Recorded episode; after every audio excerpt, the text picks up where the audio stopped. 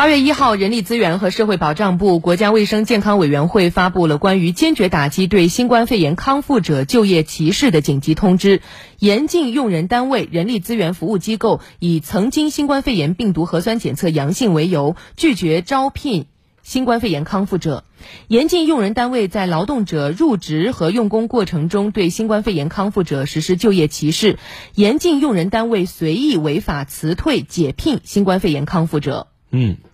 一段时间以来，在有些地方啊，什么阳过的不要，进过方舱的不要，